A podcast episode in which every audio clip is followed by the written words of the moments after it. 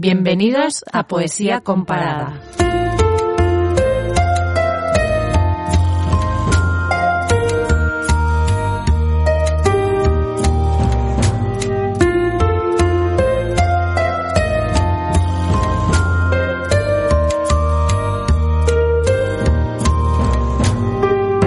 Con Alejandro Pedregosa. Seguro que en estos días, en algún momento, os habéis encontrado con esta noticia. El turoperador TUI ha cancelado todos sus vuelos del Reino Unido a la España peninsular y las Islas Canarias, según ha informado la compañía en un comunicado. TUI ha anunciado esta nueva medida después de que el gobierno británico le impusiera desde la medianoche de este domingo una cuarentena de 14 días a los viajeros que regresen al país procedentes de España. Parece que este año los súbditos de su graciosa majestad no van a probar la paella ni la sangría, lo cual no es en absoluto una buena noticia para miles de personas que viven del sector turístico. Más allá de eso y en un plano menos material, hay un detalle del que nuestros amigos británicos no van a poder disfrutar este verano, y que sin duda les hará estar más mohinos y tristes durante el próximo otoño. Se trata de la luz, la luz de nuestro Mediterráneo. En cierto modo, junto a los manjares de la mesa, es lo que el norte más le envidia al sur, la luz, esa curiosa fuente de vida que rige las costumbres y los ritos de animales y humanos. Así suena la luz. O así. También así. Incluso así. Pero sobre todo, suena así. Aquí, en Poesía Comparada, queremos solidarizarnos con nuestros amigos británicos y regalarles un maravilloso poema sobre la luz. Su autor es Eugenio de Andrade, que para quien no lo conozca es una de las principales voces de la poesía contemporánea portuguesa. La obra de Andrade anda siempre apegada a la tierra, de origen alentejano y campesino, su poesía canta las cosas más pequeñas y elementales, el, el, trigo, el agua, la cal de las paredes o la propia luz. Como en este poema que os proponemos. Eugenio de Andrade, cuyo verdadero nombre era José Fontiñas, murió en 2005 a los 83 años de edad. Así sonaba su voz. Creio que foi o sorriso. O sorriso foi quem abriu a porta. Estás escuchando Poesía Comparada, donde las noticias se trastornan en poesía. El poema que os traemos lleva por título Entre el primer y el último crepúsculo. Y se trata de un poema en prosa, es decir, que no está construido con versos tradicionales, sino que adopta un discurso más narrativo, algo que como vamos a ver no le resta ni un gramo de lirismo ni emoción. El poema trata sobre la importancia de la luz en nuestras vidas, de cómo ésta nos conforma hasta convertirnos en parte de ella.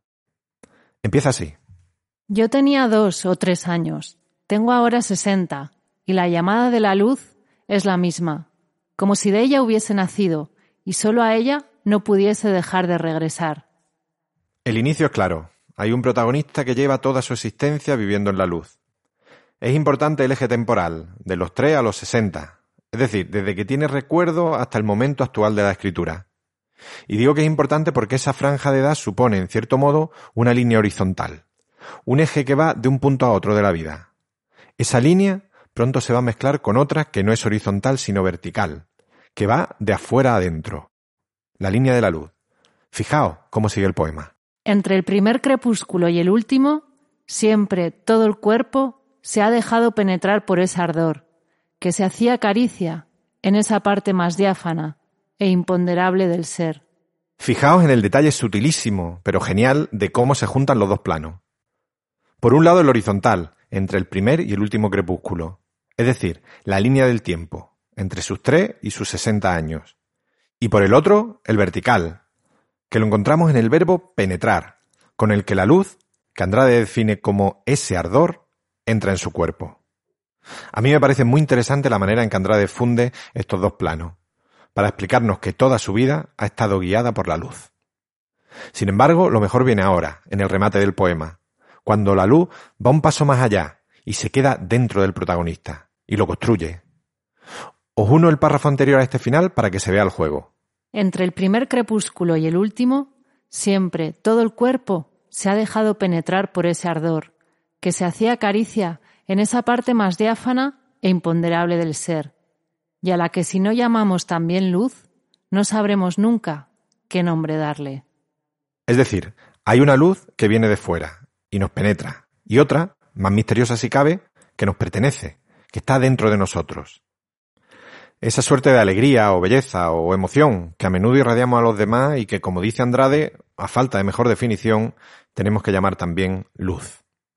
Es por eso que a veces nos encontramos por la vida a gente luminosa, que nos hace bien tener al lado.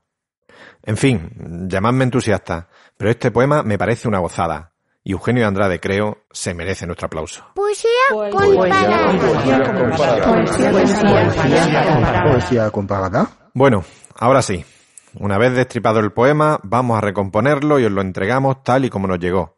Pero esta vez en la voz de Usú Esparza, que es la chapista que repara las fracturas que en cada programa le abrimos al poema. Lo dedicamos con cariño a todos los británicos que, como Eugenio Andrade, buscaban este verano ser penetrados por la luz del sur, pero tendrán que conformarse con la luz del norte. Bella también, por supuesto, pero menos fulgente. En Barcelona ha estado Francesco Salves, vigilando que no se nos apague la luz, y en Granada, un servidor, Alejandro Pedregosa, para daros las gracias y emplazaros al próximo podcast de Poesía Comparada. Salud y poesía.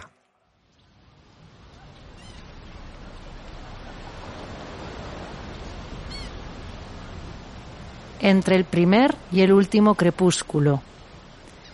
Yo tenía dos o tres años, tengo ahora sesenta, y la llamada de la luz es la misma como si de ella hubiese nacido y solo a ella no pudiese dejar de regresar.